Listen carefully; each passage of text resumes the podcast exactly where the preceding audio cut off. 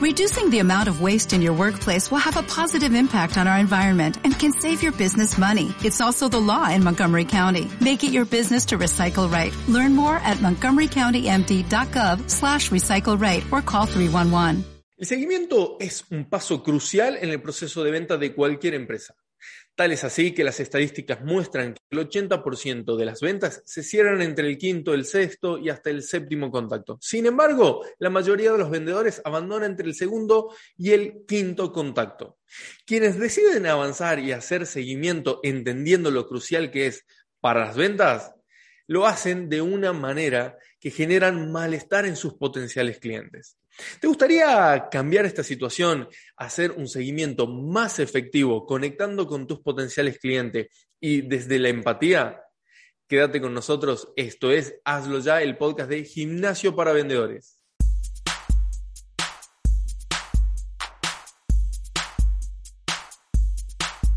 Hola amigos y seguidores de Gimnasio para Vendedores, ¿cómo están? Bienvenidos al episodio número 23 del podcast Hazlo Ya, donde junto a profesionales y expertos de diferentes áreas de desarrollo humano, marketing y ventas, queremos entregarte recursos y herramientas prácticas para que apliques en tu vida, en tu negocio y en tus ventas hoy mismo, sin más excusas. En el episodio de hoy nos acompaña Juan Pablo Vilani, eh, mentor de ventas B2B, fundador de Regrow Academy, eh, Academy e impulsor de la red de contención emocional Aquí estoy. Bienvenido Juanpi al podcast ya. ¿Cómo estás? ¿Cómo estás, Franco? Muchísimas gracias por la invitación. Muy contento y con muchas ganas de, compartir este, esta charla que hace tiempo que veníamos programándola y bueno, y por fin se da. Así que muy contento. Sí, lo mismo digo, con, cierta ansiedad de, que se dé, de que podamos conversar, ¿no? esa ansiedad funcional, ¿no? De la que nos lleva muchas veces a abandonar el proceso de venta a los vendedores porque queremos que suceda algo ya, ¿no? Así que acá estamos al fin como conversamos por WhatsApp. Juanpi, hice una breve presentación de, de, vos, o mejor dicho, más que de quién sos, qué es lo que vos haces, pero contanos un poco qué es lo que, quién es Juan Pablo Vilani y a qué se dedica y cómo ayuda a sus clientes. ¿Quién es? ¿Quién es? Qué pregunta difícil. La verdad es que me, cuesta, me cuesta poder decir algo así. Eh, quién soy, puedo responderte qué me motiva en la vida. Me gusta. Y ahí eh, me presento, ¿no? O sea, hoy me motiva mucho en la vida dos cosas. Hay dos cosas que me movilizan mucho. Eh, bueno, podría decir tres. Eh, la primera que me moviliza muchísimo es, y tomando en consideración este, este podcast, es ayudar a personas que tienen un proyecto concreto o un trabajo concreto en una empresa concreta eh, y que están enfocadas en crecer, en vender más, en generar más ventas, eh, en que puedan lograrlo. En que puedan lograr esas ventas. a mí, ¿qué me molesta? Me molesta las personas que tienen un proyecto, tienen un proyecto que está bueno, tienen un servicio o un producto que sirve, que realmente es útil, agrega valor al mundo, pero no lo pueden vender. No, lo mm. pueden, no, no, pueden ayudar a esa persona porque no saben vender o porque les cuesta vender, porque hay técnicas que no conoce que al no poder ejecutarlas pierde la posibilidad de venta, la posibilidad de llegar a esas personas y por ende se frustra en su proyecto, en su negocio, eh, en su profesión y termina haciendo otra cosa que no le gusta, cuando esto es lo que le apasiona. Entonces, me encanta ayudar a que esas personas que están apasionadas por lo que hacen puedan lograr ese objetivo de ante todo vender y ante todo generar esas relaciones comerciales. Esa es una de las cosas que más me motiva. Después, otras dos, eh, me motiva mucho ayudar a emprendedores sociales, emprendedores, emprendimientos que tengan una, eh, un foco centrado 100% en, resolver problemáticas sociales o ambientales, sea lo que sea, ¿no? Productos ecoambientales o sea servicios que den apoyo a sufrimiento, básicamente, que, ayuden a resolver temas de sufrimiento. Por eso me encanta apoyarlos para que escalen sus negocios eh, o sus ONGs o sus fundaciones. Y por otro lado, en mi propia fundación, que es aquí estoy, una, que lo que me llevó a hacerla es, me duele mucho las personas que están sufriendo en soledad de que no tienen a nadie con quien contar, que no tienen a nadie con quien hablar lo que les pasa, que esas personas puedan contar con ese apoyo, con ese oído, con ese ser humano del otro lado disponible, que hay mucha gente con ganas de escuchar, que bueno, gracias a aquí estoy, pueden conectarse. Entonces, eso sería una presentación em, donde me siento cómodo. Excelente. Aquí estoy nace a partir de la pandemia, ¿es así? Sí, la idea viene un poco de antes. Yo, además de estudiar administración de empresas, entre otras cosas, estudié counseling, que es consultoría psicológica, y siempre eh, soñaba mientras estudiaba counseling cómo unir mis dos mundos. mi mundo emprendedor tecnológico, eh, con el counseling la empatía. Y, un poco lo que yo soñaba era, bueno, ¿cómo hago tecnología al servicio de la empatía? Y de a poquito pensando en ideas, salió aquí estoy como una idea previa, pero lo lanzamos en la pandemia, que fue como la mejor estrategia, va a sonar raro, pero la mejor estrategia de marketing para algo como aquí estoy fue la pandemia. Con lo cual nos ayudó básicamente a llegar a más personas, que obviamente no, no, es que bendigo la pandemia por que exista, pero sí sin dudas es algo que fue como tanta la necesidad de esto que dijimos hay que lanzarlo no, esperemos mm. más. Claro, exactamente.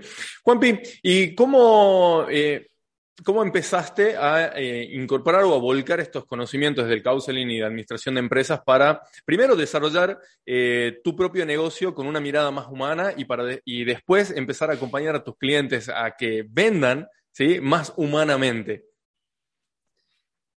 Bueno, en realidad creo que la parte del sueño de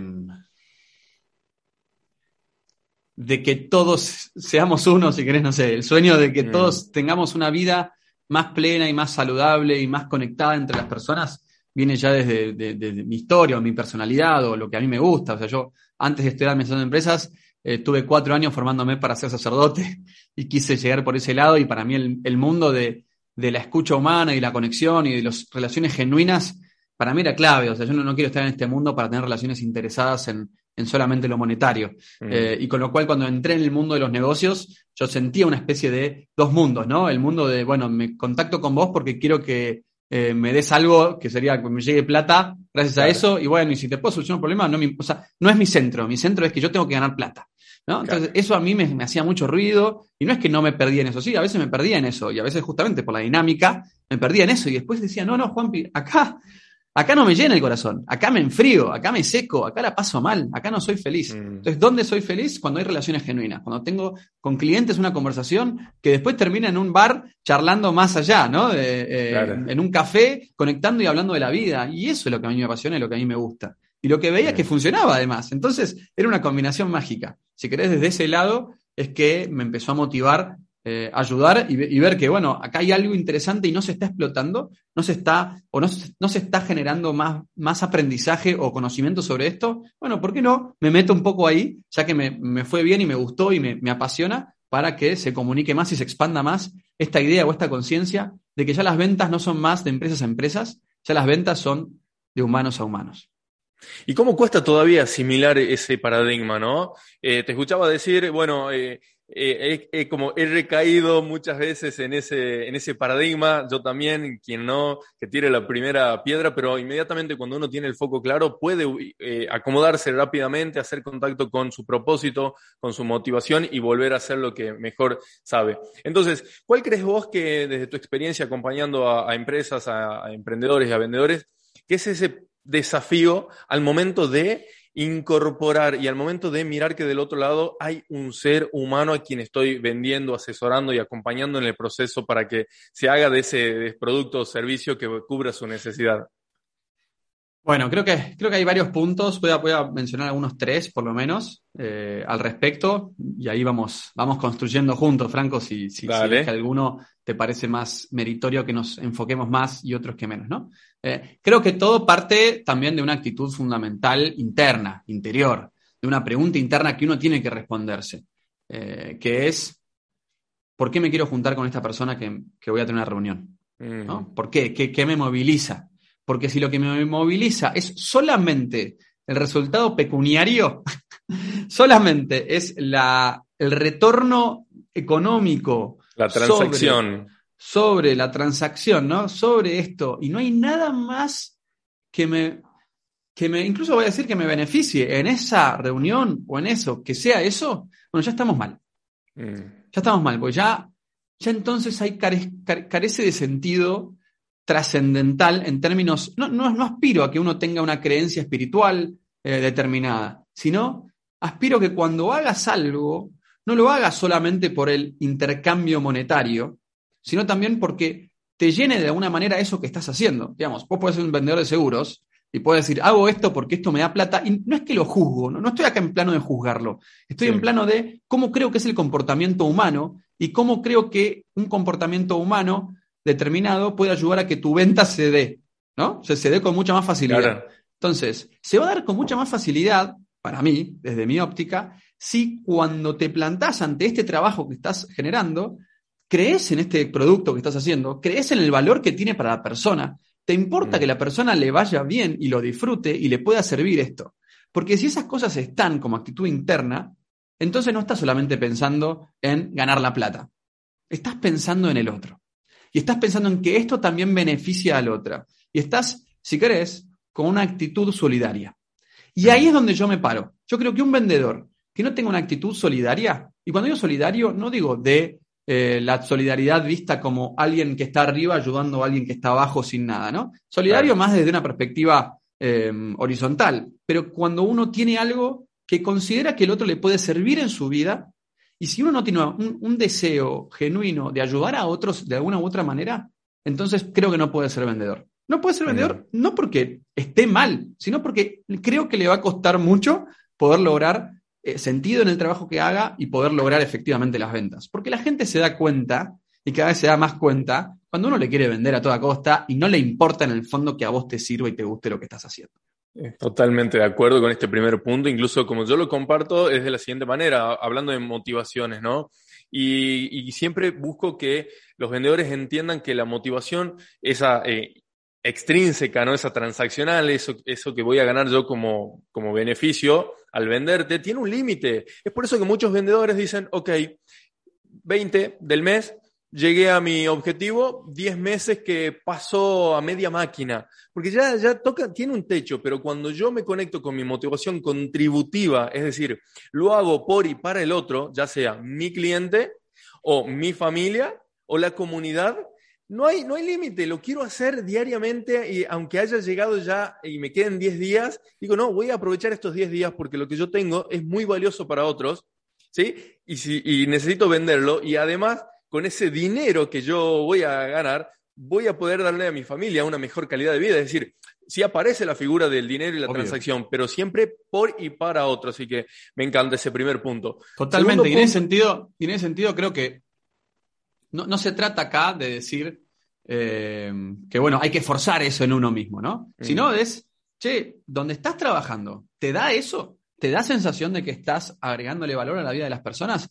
Porque si no te da eso, en realidad creo que sería una, una linda responsabilidad de tu parte eh, de buscar otro trabajo donde sí te dé eso. O buscar otra empresa, o buscar otro proyecto, o buscar otra cosa donde sí lo tengas. Pero es un tema de, de, tomar la responsabilidad de poder hacerlo. Mientras no lo puedas hacer, listo, pero por lo menos tomar conciencia de que, che, esto me apaga, esto me seca, esto realmente no. Bueno, por decir, entiendo, hago lo, que me toca hacer y hoy y tengo que darle de comer a mi familia y eso está claro, o sea, no, se discute que hay que hacerlo a veces y hay que hacerlo, pero cuando me preguntás como cuál sería el mejor camino, lo, que necesitamos y necesitamos tener eso. Entonces, ese primer trabajo de autoconciencia hay que hacerlo. Sí, eh, me hiciste acordar, escuchándote esto, recordé una conversación difícil que tuve con el dueño de una empresa donde fue eh, un poco la más queja que reclamó fue, Franco, hay algo que no me está gustando de lo que estamos haciendo o de lo que hicimos eh, en el último entrenamiento, porque a partir de ahí tres vendedores renunciaron. Y yo le dije, desde mi punto de vista, después de que me compartió, yo le dije, eso es lo mejor que podría pasarte, aunque entiendo que tiene un impacto ¿no? en, en, tu negocio, pero eran vendedores que a partir de esta conversación de, ¿para qué carajo estás acá? se dieron cuenta que acá no querían estar y que no iban a tener eso, entonces nunca iban a ser esos vendedores motivados que vos necesitas. Por eso a mí siempre me gusta eh, preguntar a los vendedores, ¿para qué vendés? Porque el 90% de los vendedores están vendiendo, y me pasó hace 10 años, porque era lo que había. Bueno, a ver, voy a buscar un trabajo de vendedor y sí, me voy a presentar, pero no había una motivación genuina ni contributiva de aportar valor y si yo vendo esto, las personas van a ser más felices. Así que a tomar conciencia de eso y hacer los cambios necesarios aunque genere incomodidad. Incomodidad. Exactamente. Primer punto cubierto. Habías mencionado tres, ¿verdad? Tres. Segundo punto, ya pasando, ¿no? Como a las, al accionar o más allá de, del tema, es en el fondo, empatía. La palabra clave para mí, segunda palabra clave, una vez que uno tiene conciencia de que esto lo que uno hace contribuye a la vida de los demás y tiene esa actitud solidaria, por así decirlo, o busca ayudar a otros, ser útil para otros, ya viene el segundo paso de humanizar las cosas, que es la empatía.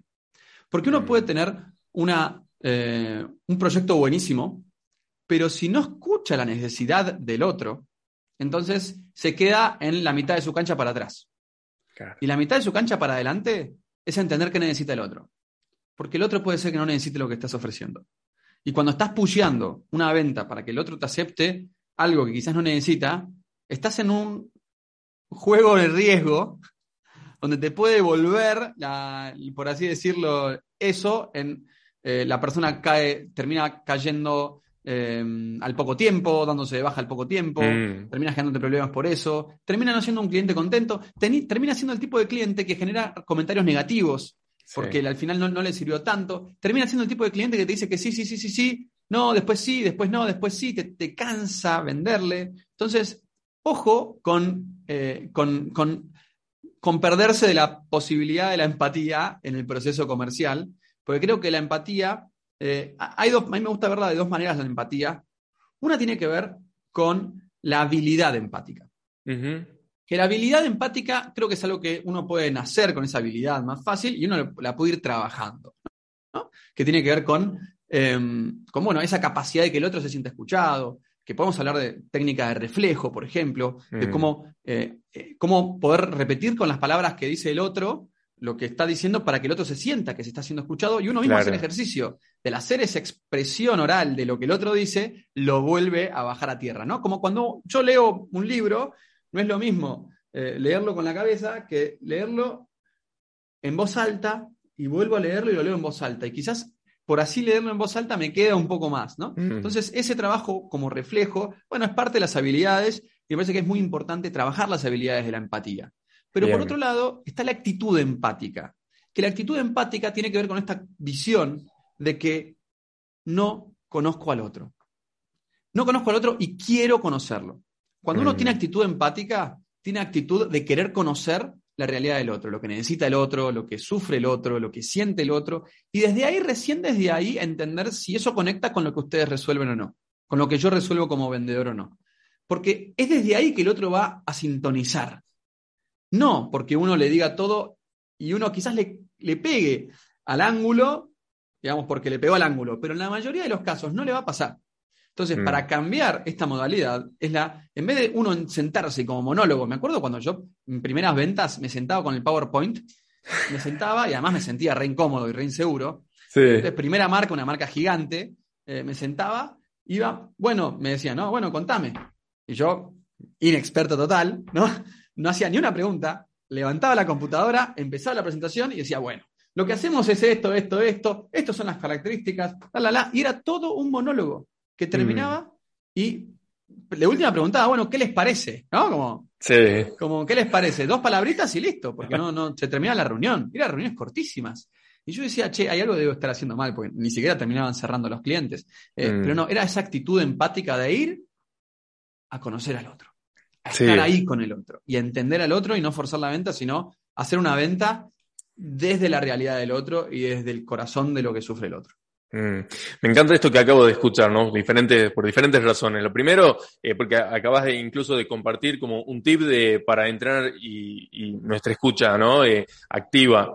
Y tiene que ver con esto, con parafrasear, ¿sí? Y repetir lo que nos dijo la otra persona de la misma manera. Yo siempre desde las neurociencias lo explico así, digo, no le cambies las palabras. Si dijo amplio, no, no digas grande, porque eh, para esa persona amplio tiene, primero en su cerebro, un sentido diferente a grande. Y por otro lado tiene que ver con esto, decir, epa, me está escuchando, está prestando atención de cada palabra que, yo, que yo voy diciendo. Entonces, cuando yo parafraseo, se achica esa brecha, ¿sí? puedo cometer menos errores en esa comunicación porque es, por un lado, lo que vos me dijiste, Juanpi, y por otro lado está lo que yo escucho. Cuando yo parafraseo es como, ¿vamos por acá? Sí, vamos por acá, vamos entendiendo.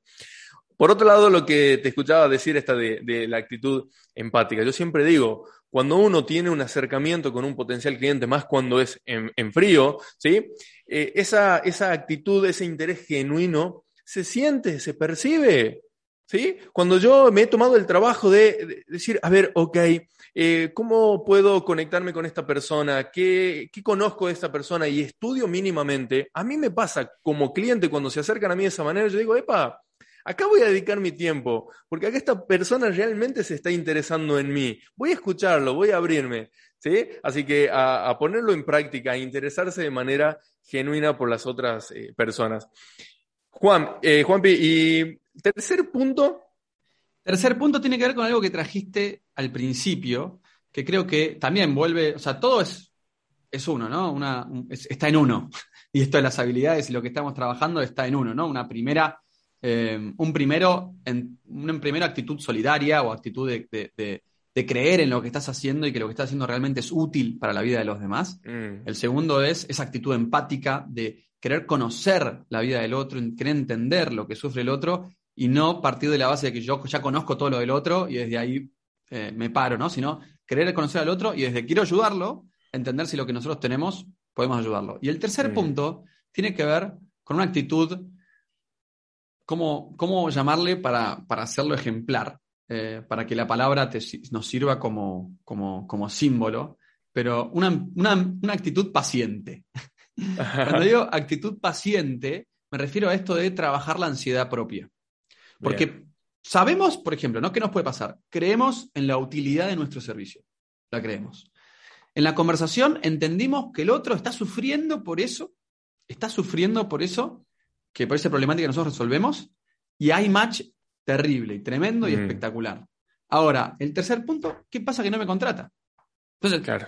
digamos, ¿no? Viene la parte, ¿cómo hago para que esto, digamos, ya está, ya tengo las dos partes, ahora me tiene que contratar. Y muchas veces, ¿qué nos pasa? Que no nos contratan, no nos responden, no están eh, del todo convencidos, faltan cosas y nosotros ahí cometemos los peores errores a causa de la ansiedad. Mm como tenemos un foco puesto en los KPIs, en los números, en los objetivos, en las métricas, y tenemos arriba jefes a veces o jefas que nos están ahí presionando para cuánto trajiste hoy, cuánto trajiste hoy, nos dicen cuánto trajiste hoy, y se te viene en la cabeza ese cliente que sí, lo escuché, sí, realmente necesita esto, pum, le voy a mandar de nuevo un mensaje casi diciéndole 50% de descuento, si no cerrás, ahora se te acaba el descuento, ¿no? Ya, se, se, fumó la empatía y todo lo que había generado hasta ese mensaje desesperado un tanto desesperado también, ¿no? Totalmente, ¿no? Que, que no digo que, a ver, no digo que no funcione el 50% de descuento. Yo no digo que no funcione. Lo que creo es que termina quemando a las personas. Termina mm. quemando a tu potencial cliente que necesita su tiempo. Necesita su tiempo. Que uno puede hacer trabajos para poder ganar ese tiempo y achicar ese tiempo, sí. Lo puede hacer y tiene que hacerlo. Y es parte del trabajo de aprendizaje continuo, A-B testing, de probar, a ver si hago esto, ¿Achica el tiempo o no? Si hago esto, ¿le genera, quema al cliente o no? Entonces, esa es la pregunta que uno tiene siempre que hacerse. ¿Qué cositas voy haciendo? Pero aprender a no quemarlo es uno de los puntos claves. Por eso siempre en, los cursos que doy muestro el, ejemplo de, William Wallace em, en, la película cuando dice hold, hold, ¿vieron lo típico de, esas guerras épicas, ¿no? Que están ahí los tipos esperando, ¿no? Esperen, todavía no, todavía no.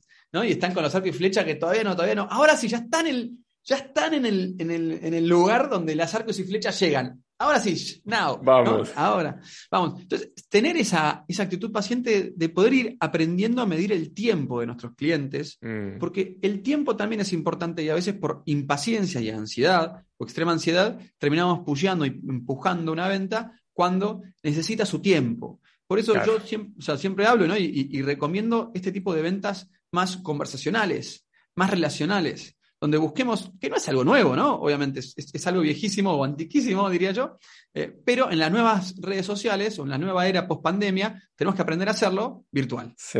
¿Cómo hacemos virtual algo que hacíamos eh, de forma física, de forma presencial, al vernos, al cruzarnos o al proponerles el cafecito y se daba el cafecito y ahora es como un chat y demás, ¿no? Entonces, desde esa lógica, eh, siempre uno de los, de los tips o recomendaciones es tratar de generar más conversaciones genuinas que preguntas de follow-up pesadas. Mm, claro. Más conversaciones genuinas. Sí.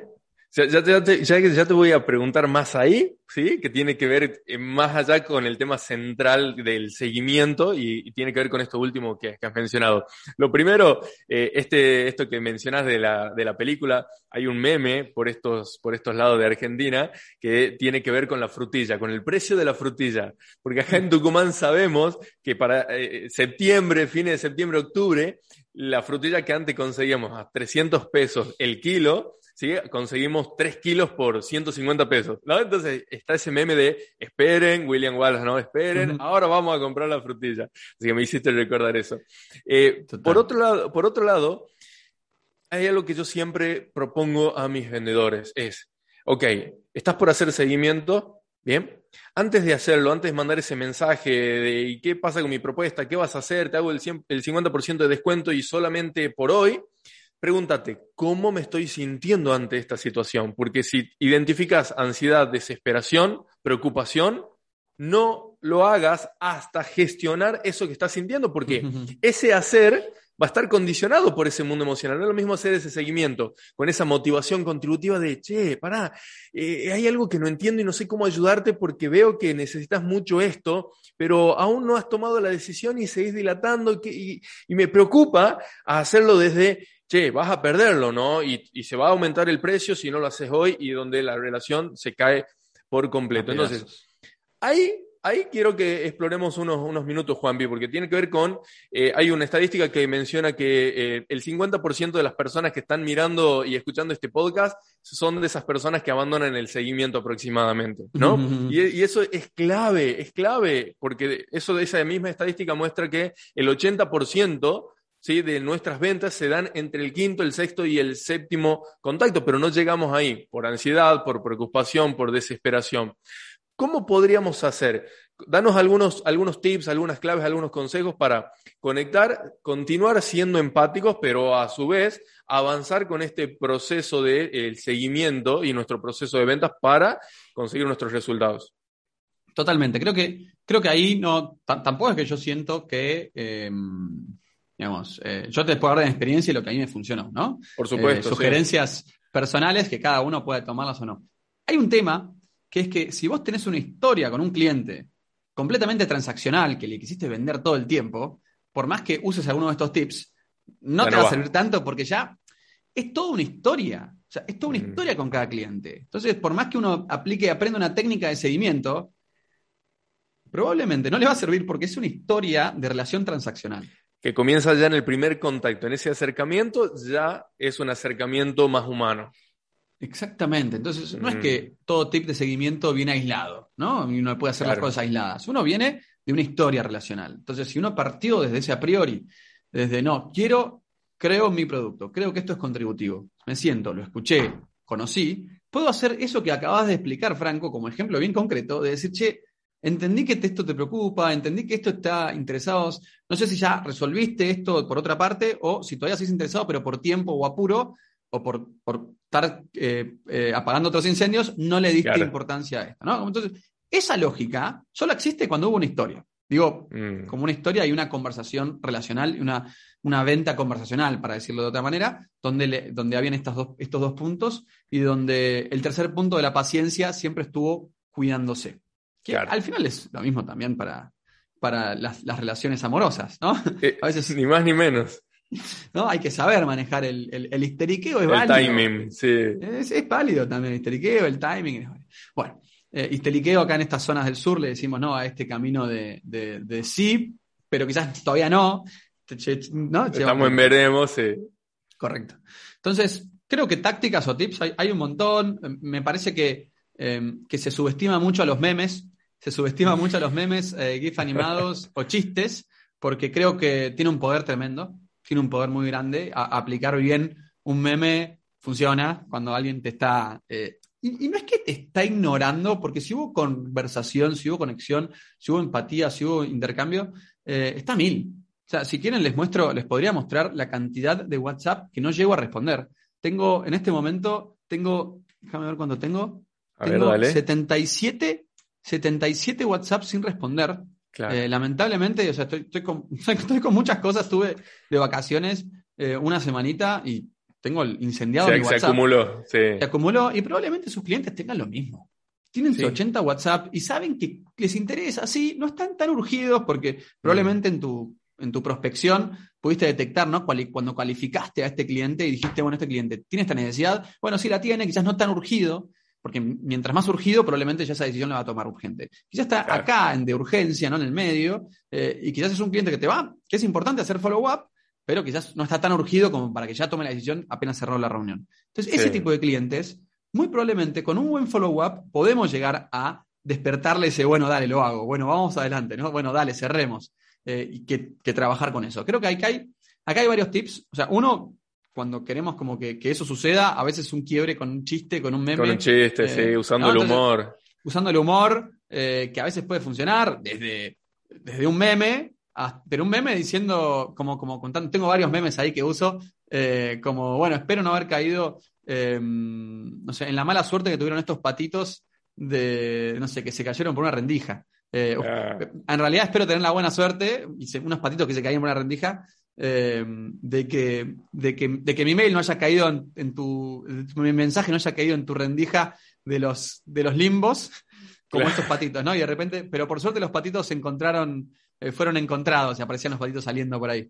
Espero que mi mail también lo encuentres. no sé, un chistecito o Em, o bueno, no sé, imaginemos que tu servicio que das, sos, sos un contador y das servicios de contador. Eh, entonces, espero que, el tiempo, que no sé, que, que, cuando no me pudiste responder no haya sido porque te la pasaste, tuviste durante horas mirando Excel para poder hacer la presentación de impuestos. Como, como, que hacer el chiste con lo que haces, ¿no? Con lo que vos sí, Jugar desde ahí juega, funciona, hay, hay, como buen enganche y eso también genera un poco de, de, bueno, le voy a responder. es buena onda, le voy a responder. Totalmente, sí, sí, sí. Y es que salir de, de, ese, de esa creencia, ¿no? De, no, voy a ser menos profesional si uso un meme o si uso el humor para vender. Ahora, la pregunta es, ¿cómo están siendo tus resultados? La pregunta es, ¿qué puedes cambiar de lo que venís haciendo para ver si cambia la, relación con ese prospecto y por ende cambian también tus resultados. Así que me encantó. Para mí es súper claro lo que has mencionado. Es, más allá de los tips o técnicas que podamos aprender acá para hacer mejor y mayor seguimiento, todo comienza ya, desde ese primer acercamiento, desde ese eh, mail en frío, de esa llamada en frío o desde ese mensaje privado por, por LinkedIn, ¿no? Ahí ya la otra persona tiene que sentir un interés genuino de tu parte. Juanpi, ¿ibas a decir algo? Sí, no, otras cositas, por ejemplo, es el clásico eh, hacérsela fácil, que eso, mandarle un mensaje. Mm, no, te quiero complicar, me siento un poco incómodo volviéndote a escribir, pero como realmente me importa, eh, no sé, me importa lo que me contaste de que tenías tal problema. Sí. Eh, te, hago una pregunta concreta. A. a. Estás tan a mil que no, no pudiste, estás tan ocupado que no pudiste responderme a tiempo, pero te interesa que sigamos hablando. B eh, es algo que vas a evaluar, pero mucho más adelante, con lo cual mejor te contacto en tres meses. D, es mm. algo que no te interesa y no crees que te vuelva a contactar. Digo, sí. Eh, Entonces, con que solamente me digas una letra de estas, yo ya me quedo tranquilo y, sé cómo accionar. Ponele, ¿no? Me encanta, me encanta, y, te responden, B. sí, y te responden, ¿eh? créame que te responden. Totalmente. O, cosas así, o obviamente, cuando ves una nota interesante que tenga relación con ese prospecto, que pueda ser como que, le, pueda servir y agregar valor. Aporte valor, claro. Che, entendí, che, vi esto y me pareció, pensé en vos. ¿Tiene sentido para ustedes o todavía están con otro tema? No sé, como traérselo mm. sobre la mesa como agregando valor. Son muchas opciones, pero al final creo que, siempre está en esa historia, en esta, eh, digamos, complejo camino conversacional de relación con, tu cliente que tiene que estar desde el inicio. Sí, sí, yo uso mucho esa de enviar en contenido de valor y algo que estoy utilizando que me funciona muy bien y que tiene, eh, me hizo recordar algo que mencionaste es, eh, si se vence una propuesta y hubo silencio, bien, mando un mail pidiendo feedback acerca de cómo yo podría haber hecho más interesante mi propuesta. Y me, y me pasó que por WhatsApp me respondió la persona, Fran, Perdón, pensé que te había confirmado que sí lo hacíamos. Evidentemente, o ella no fue muy clara o yo no tuve el entendimiento suficiente que yo pensé que no íbamos a hacer nada, pero gracias a un seguimiento simple, decir, dame feedback, cómo podría haberlo hecho, eh, eh, retomamos la conversación. Me pasa muchísimo. Me pasa hoy mismo, hoy mismo me pasó, hice un follow-up a una corpo muy importante. Eh, y le hice un follow-up, un simple follow-up y me dice, Juanpi, nunca vi tu mail, perdóname. Mira. Mira. Pasa mucho, pero bueno. Sí, entonces ahí, ahí volvemos a qué depende de nosotros los vendedores y ser proactivos, porque nuestros prospectos, potenciales clientes están en la suya y somos nosotros quienes tenemos que imaginar su mundo y decir cómo puedo conectar con ellos sabiendo esto o entendiendo esto o a lo mejor suponiendo esta situación. Bien. Juanpi, eh, la verdad que se eh, me hizo muy amena la conversación, pasó volando el tiempo, recién acabo de, acabo de ver la hora. Y dos preguntas eh, más antes de, finalizar.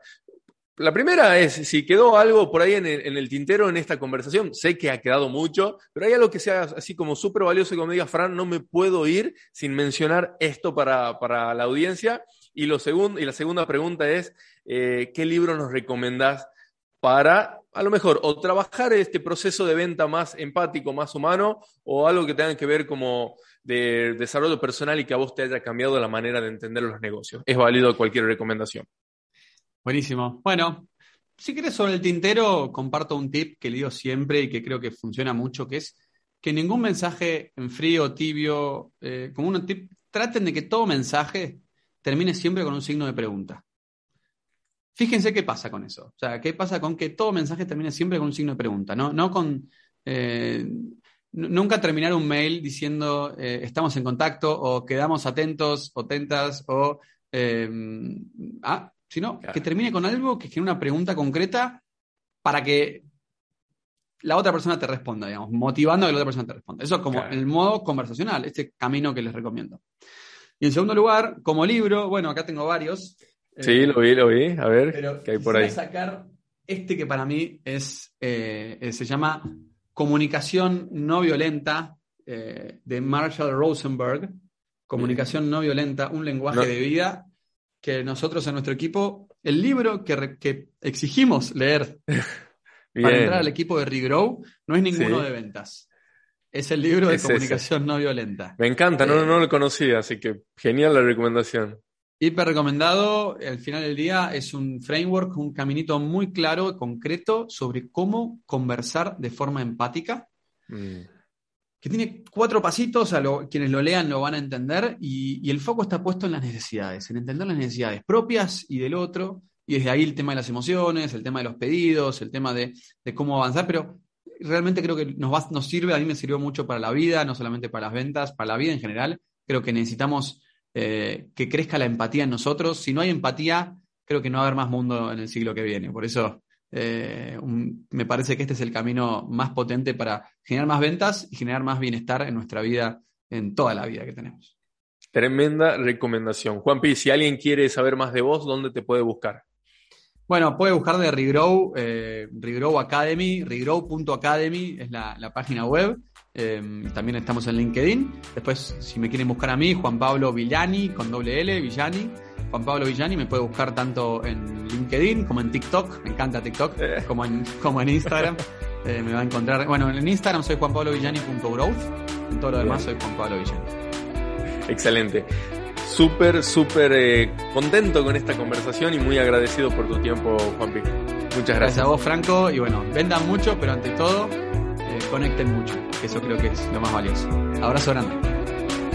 Amigos y seguidores de Gimnasio para Vendedores, esto ha sido todo por el episodio número 23. Ya sabes lo que te pido siempre. Si este contenido ha sido valioso para vos y crees que va a ser valioso para un amigo o colega vendedor, comparte en tus redes sociales favoritas. Nos vemos en el próximo episodio. Hasta luego.